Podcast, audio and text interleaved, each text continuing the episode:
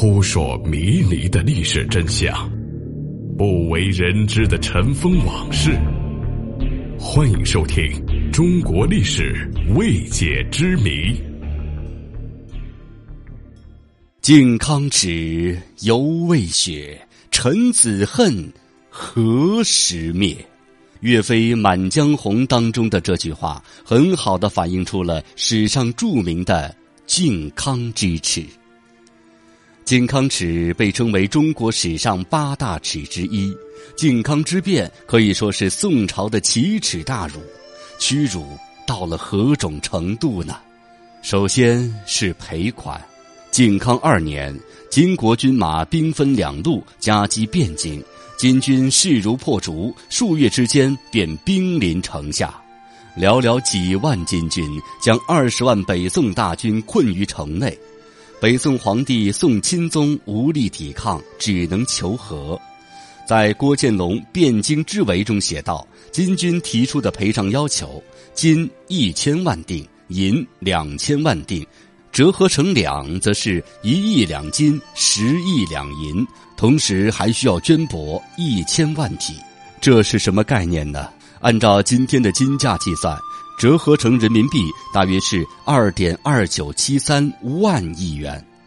按照当时宋朝的国力，宋朝要赔上数十年的财力才可以完成。由于金人索要金银数量巨大，仅靠中央筹集速度太慢。宋钦宗下了诏书，表示金人不烧杀掳掠已经是恩赐，要求全城的百姓、权贵、富豪都将金银交出来，即便是皇后的金银也不能私藏。行政、司法联动，全开封府卯足马力搜刮金银，就连皇亲贵族的夫人们也不放过，皇帝的赏赐一并收回。为了更快的获得金银，钦宗下令开设了一个购买金银的机构，用钱钞从民间购买金银，同时还采取了相互告密、揭发的奖励政策，全民动员，鼓励为国家贡献金银，告密者可以获得百分之三的奖励。如果官员上缴数量和指标相差太多，就立刻会被捉拿并敲打一番，直到愿意缴纳更多的金银为止。在金银面前，所有的官员都丧失了尊严，他们的生命甚至抵不上一两黄金。第二点耻辱就是卖妻女还债，由于金银已经无法满足金人的需求。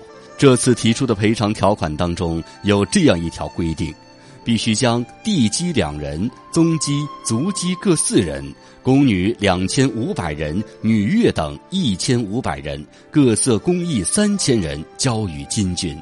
如果赔偿款无法按时交割，就会将皇家女人作嫁卖给金军，以充金银之数。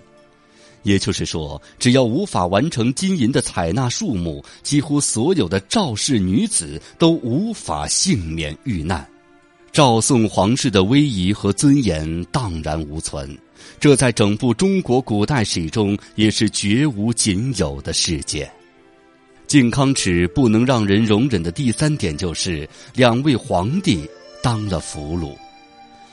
金军俘获了大量的女人和战争赔偿，开始大撤离了。但他们带走了宋徽宗与宋钦宗。北上的过程当中，羞辱一定是难免的。金国有一个著名的礼仪，就是牵羊礼。这个礼节是专门为受降的俘虏设立的，以此表达胜利者的高贵。士兵们逼着他们到了金国的宗庙之外。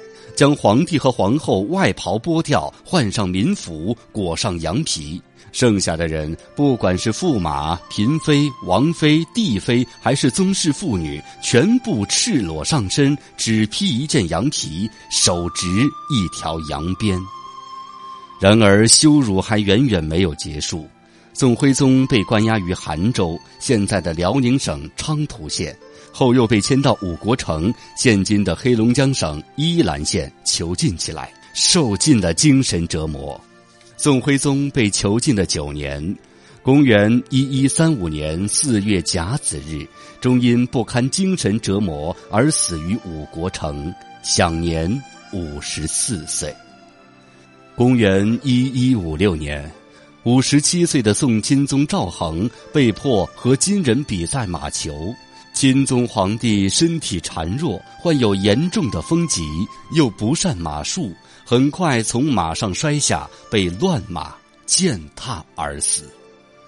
后来，赵氏的宗室除了已经死亡的，也都慢慢融入了金人的血液。原本游牧的金人，通过掠夺，完成了向农耕文明的进化。